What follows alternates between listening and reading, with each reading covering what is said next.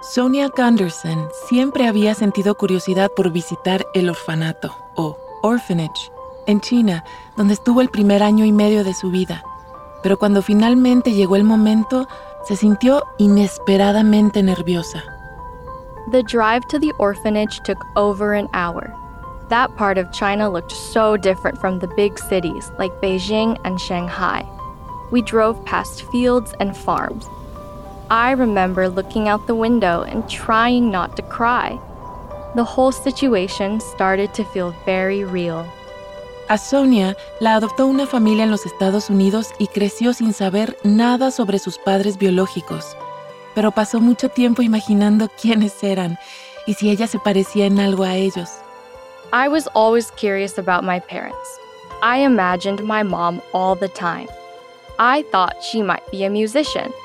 I imagined her wearing long, beautiful dresses and playing the violin, which is the instrument I wanted to play as a kid.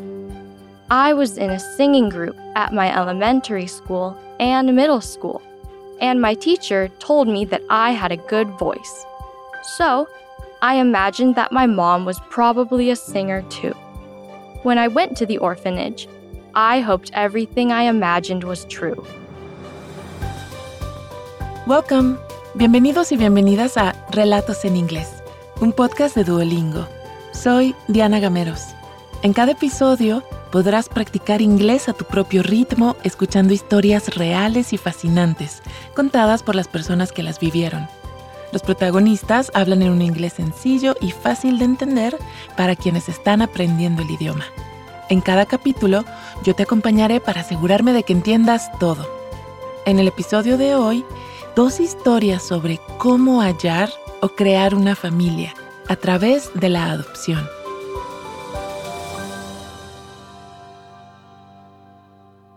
Tras ser adoptada, Sonia creció en una ciudad en las afueras de Seattle, en el estado de Washington. I always knew that I was adopted. It was pretty obvious to me because I had a different skin color than my white parents. When I was four years old, my mom and dad told me that I was from China. Of course, at that time, I didn't really know what it meant to be adopted.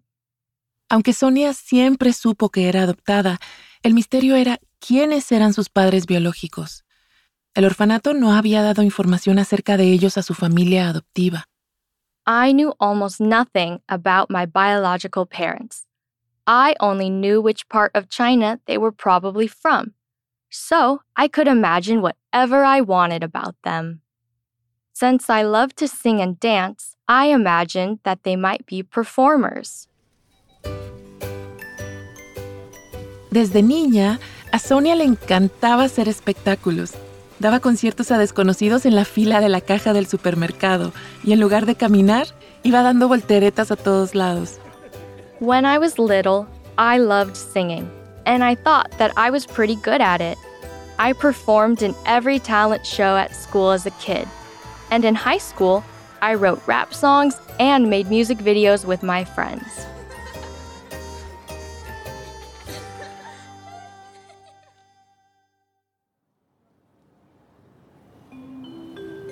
En el 2019, cuando Sonia tenía 17 años, su familia decidió ir de vacaciones a China. Era la primera vez que Sonia visitaba China y en el viaje incluían una visita al pueblo donde ella nació. Sería la primera oportunidad que tendría de averiguar más sobre su familia biológica.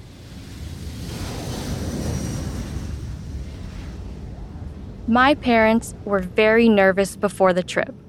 I think they hoped to learn more about my biological parents, or maybe even meet them, even though that's pretty unusual. For me, it was just hard to believe that I was really going back to visit. When our plane landed, I thought to myself, oh wow, we're actually in China now. La familia de Sonia pasó tres semanas recorriendo el país donde ella nació. Las primeras dos semanas del viaje fueron unas vacaciones bastante típicas. Sonia y su familia fueron a las grandes ciudades y vieron los lugares turísticos más famosos. Pero en uno de los últimos días del viaje, fueron a su ciudad natal o hometown. My whole family was excited and nervous to visit my hometown and see the orphanage where I lived as a baby. But we didn't know what was going to happen that day. We knew that the orphanage might have a different owner now, and the staff might not remember me or have any information about my biological parents. Toda la familia se despertó temprano para ir en coche desde su hotel en la ciudad de Wuhan hasta el pequeño pueblo rural donde estaba el orfanato del cual adoptaron a Sonia. While we were driving, there was a lot of nervous energy in the car. I looked out the window, and I tried not to think too much about what might happen. I felt so anxious and excited. Then, suddenly, our interpreter told us that we were at the orphanage.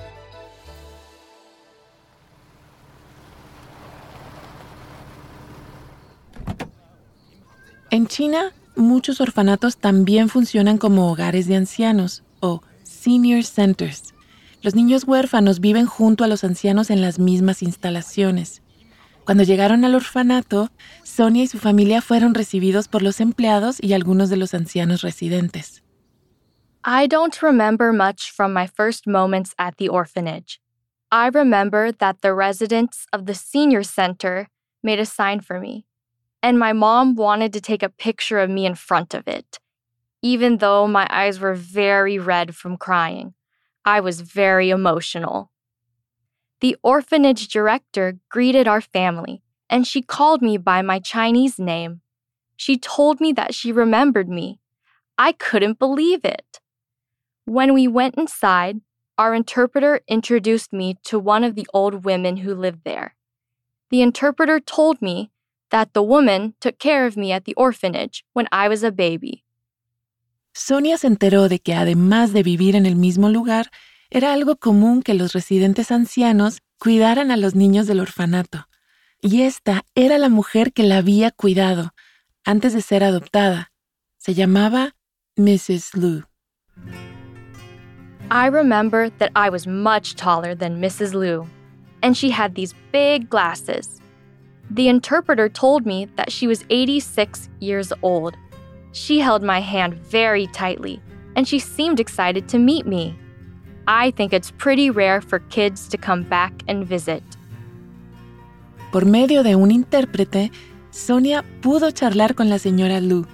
Ella le contó historias sobre cómo, de muy pequeña, Sonia era atrevida y tenía una linda sonrisa, pero no sabía nada de sus padres biológicos. she didn't have more information about my biological parents, which was a little sad. I hoped that she might have a way to contact my family, or that she might know something more about them. Sonia le mostró fotos a la señora Lu y le contó cómo era su vida en los Estados Unidos. I took out my phone and started showing her pictures and then I played her a video of me singing at a recital. She got so excited and she started cheering. Then she told me that she used to play Chinese opera music when I was a baby, and that we used to sing songs together. Then she started singing an opera song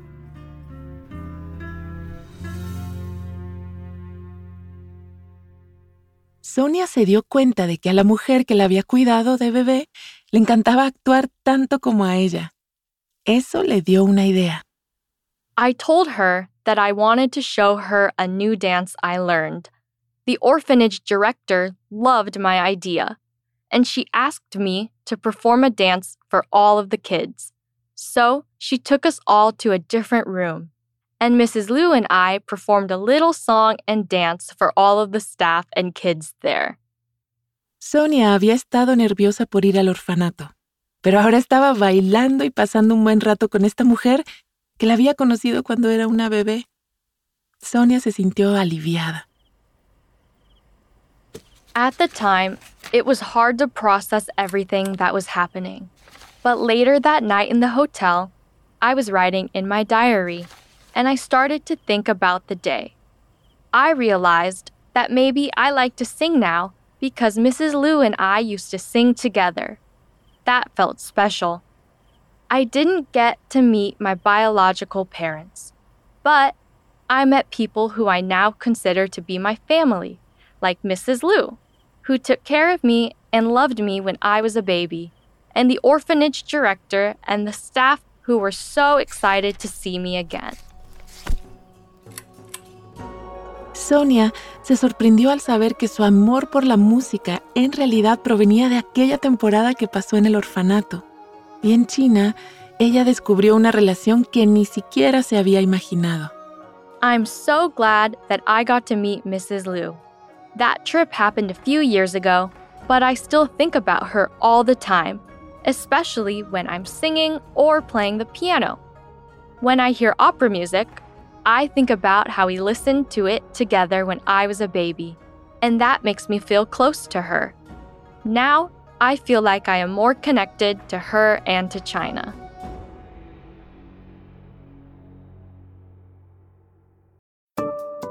Antes de seguir con la historia, ¿te has preguntado alguna vez cuál es tu nivel real de inglés? Friend. Home. Bring in. Cheer up. El Duolingo English Test es una forma cómoda, rápida y barata de saberlo. El examen lo puedes hacer online cuando te venga mejor desde tu casa, sin tener que desplazarte a ningún sitio. Y lo mejor, ya lo aceptan miles de universidades de todo el mundo. Si quieres tomarlo y saber cuál es tu puntuación, puedes practicar de forma totalmente gratuita a través del enlace go.duolingo.com barra relatos. Otra vez, go.duolingo.com barra relatos. Ahora volvamos a nuestro episodio de hoy.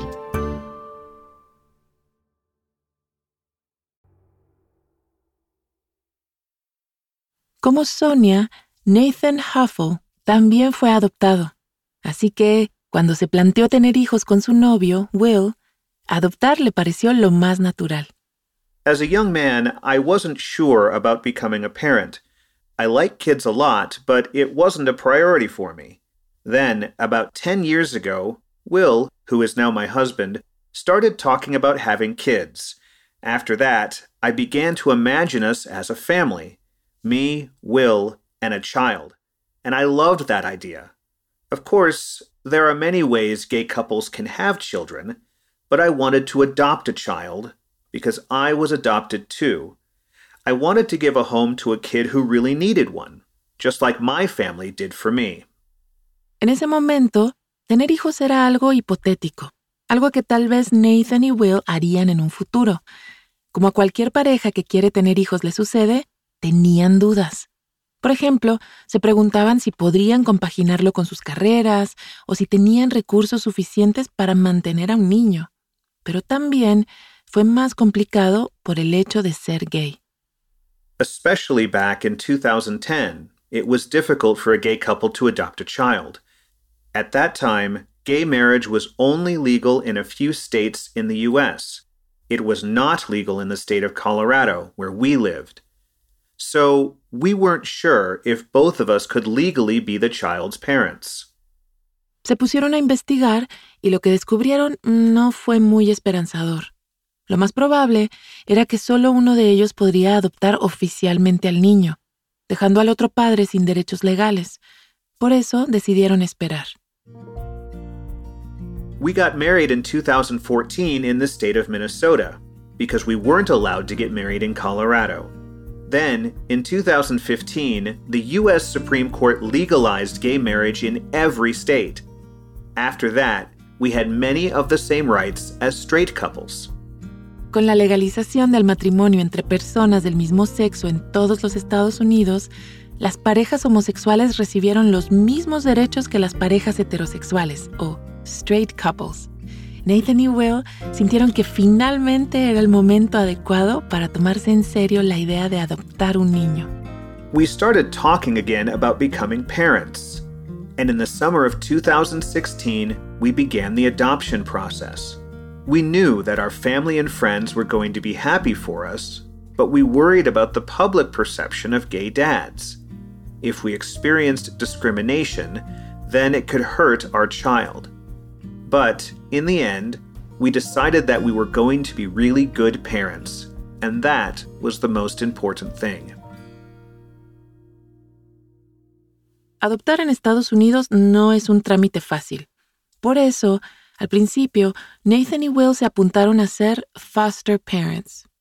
En Estados Unidos, los foster parents cuidan a niños que necesitan un hogar temporalmente, hasta que sus padres biológicos son capaces de cuidarlos. La idea es siempre que los niños vuelvan a vivir con sus familias biológicas, pero en algunos casos, cuando eso no es posible, los foster parents, si así lo desean, pueden llegar a convertirse en los padres adoptivos permanentes de los niños. At the beginning, we agreed to take care of a child temporarily, as foster parents. Antes de ser aprobado como un foster parent, tienes que ir a una agencia para ser examinado o vetted. A Nathan y Will la agencia les entrevistó muchísimas veces y les hizo preguntas muy personales. Before a child came to our home, we had to be vetted. This was to make sure that our house was a safe place for a kid. That process also made us think very hard about being parents. We wondered how would we respond to small things like a child coloring on our walls? Or what if the child had a difficult life before coming to our home? We weren't experts in taking care of children, so we considered how we could respond to those situations and make sure the child felt safe. Alrededor de un año después de que comenzara todo el proceso, Nathan recibió una llamada mientras estaba en el trabajo. Era la agencia. Él sabía que podían llamarle a cualquier hora, en cualquier lugar, pero lo que le preguntaron lo dejó anonadado. They said, A baby girl was just born at a hospital downtown. She needs a home. You have 20 minutes to make a decision. What do you want to do? I remember asking if we could meet her first, but they said no. So my husband and I talked about it, and we just had a feeling that we needed to go to the hospital immediately.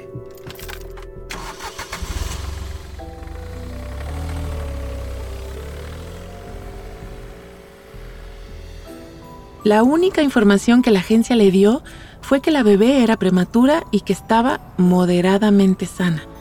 Necesitaba un hogar que la cuidara mientras se recuperaba. Nathan no sabía más. Estaba muy nervioso mientras conducía al hospital.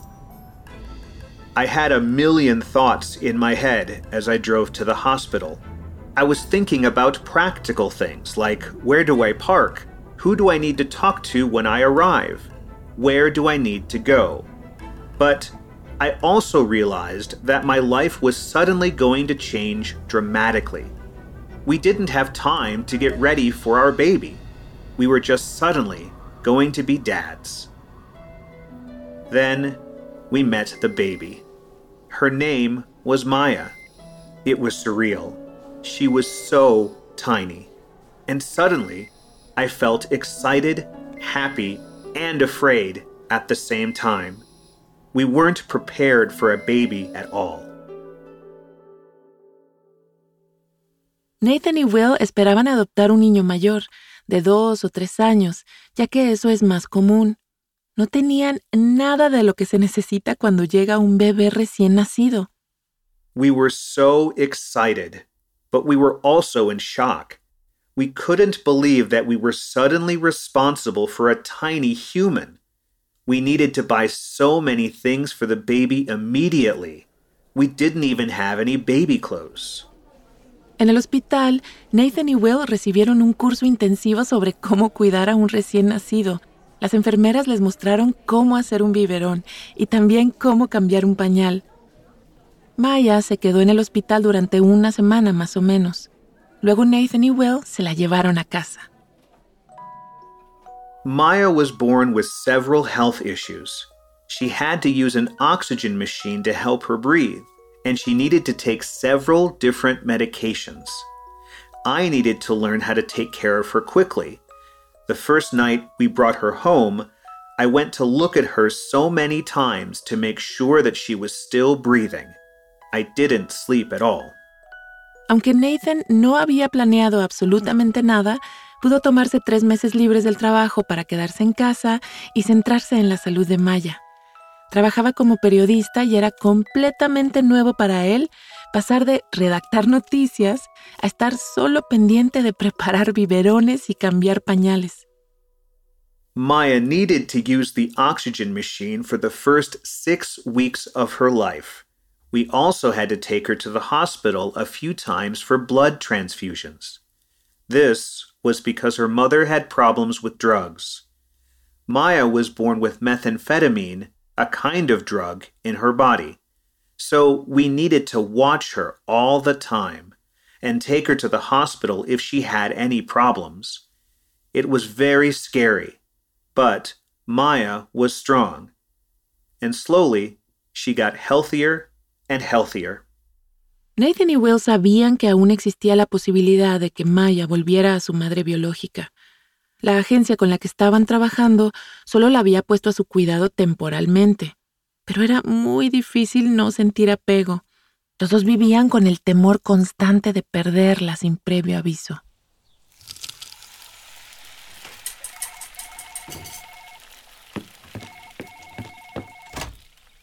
More than a year passed, and then we got a call from the agency. They decided that Maya couldn't go back to her biological mother. That meant that we could adopt her. We had to go to court to finalize the adoption. It was such an emotional experience. When I had to speak in court, I started crying. I was so happy. From the first moment that I met her, I felt like she was part of my family. But now it was real. Legally, she was our daughter. Nathan cree que como él mismo fue adoptado, puede ayudar a Maya a medida que se hace mayor. Being adopted is amazing and special, and I want Maya to know that. If she ever has questions about her biological parents, I will give her as much information as she wants. I want to help her understand who she is. Hoy, Maya tiene cuatro años. She's a healthy, curious, and wonderful kid. As a family, we love to go hiking and spend a lot of time together outdoors and in nature. She has a huge imagination, and I love being a part of both her imaginary world and her real world. Hi, my name is Maya, and I love my dad. Nathan Huffle vive en Colorado. Su historia fue producida por Stephanie Wolf, una periodista de radio con sede en Louisville, Kentucky. Nuestra primera narradora, Sonia Gunderson, es una estudiante de segundo año en la Universidad de Washington. Espera poder regresar a China en el 2022. Su historia fue producida por Madeline Gunderson, una estudiante de cine en Nueva York y hermana de Sonia. Gracias por haber escuchado Relatos en Inglés. Nos encantaría saber qué te pareció este episodio. Puedes enviarnos un correo electrónico a podcast.duolingo.com o también puedes enviarnos un mensaje de audio por WhatsApp al más 1-703-953-9369. Relatos en Inglés es una producción de Duolingo y Adonde Miria. Puedes seguirnos en Spotify o tu plataforma preferida. Yo soy Diana Gameros. Thank you for listening.